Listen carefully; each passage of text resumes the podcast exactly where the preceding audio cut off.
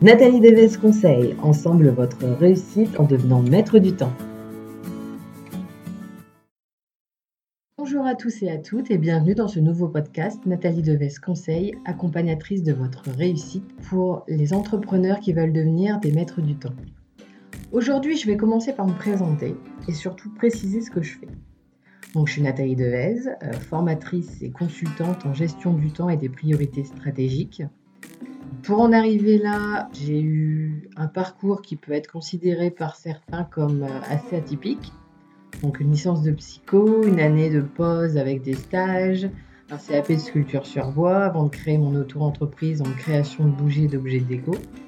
Et euh, donc trois ans après ça, alors, alors que je n'arrivais pas à vivre de mon activité, j'arrête tout et je reprends mes études en gestion et en management, donc le tout en alternance. Et me voilà donc en mai 2017, euh, suite au conseil d'un ami, à vrai dire, à me relancer dans l'entrepreneuriat. Mais cette fois avec beaucoup plus de bagages et une autre vision des choses, de ce milieu et de ses attentes.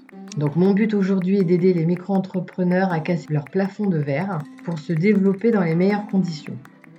Être à son compte ne doit pas être synonyme de souffrance, de stress constant, ou ne veut pas dire tirer un trait sur sa vie personnelle. Une douleur que je rencontre chez beaucoup d'entrepreneurs perdus dans leur to-do list ou dans la stratégie à adopter. D'où mes formations individuelles en visioconférence susceptent d'être pris en charge, donc en gestion du temps et en management stratégique.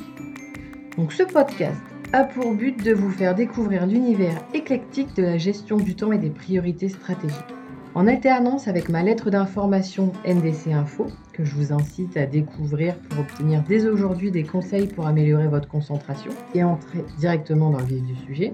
Donc je ne sais pas comment vous en êtes arrivé là, mais moi je me suis beaucoup cherché. Au fond, et avec le recul, je crois qu'en fait, je ne cherchais pas seulement et simplement un travail, je cherchais un sens. Un sens à ma vie, un sens à mon boulot, un sens à mon implication. Alors oui, il est important de distinguer sa vie personnelle et sa vie professionnelle.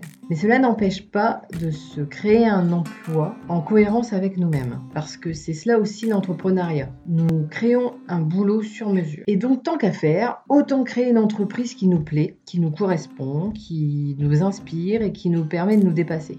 D'ailleurs, on m'a demandé, il y a quelques mois maintenant, une définition de l'entrepreneuriat. Et donc pour moi, entreprendre est un défi quotidien. Il faut faire face à ses peurs, à ses doutes et dépasser ses limites pour devenir une meilleure version de soi-même. Donc j'adorerais connaître votre propre définition. Donc n'hésitez pas à m'envoyer un petit mail pour m'en dire plus.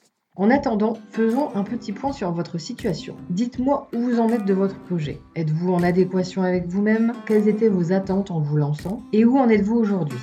Si vous vous êtes trouvé que vous êtes en adéquation avec vous-même, avec vos besoins, vos attentes et avec votre style de vie, alors c'est parfait, continuez ainsi. Si par contre vous avez l'impression que vous vous êtes perdu en route, de survivre plutôt que de vivre, que vous êtes bloqué, alors on va faire en sorte de changer les choses.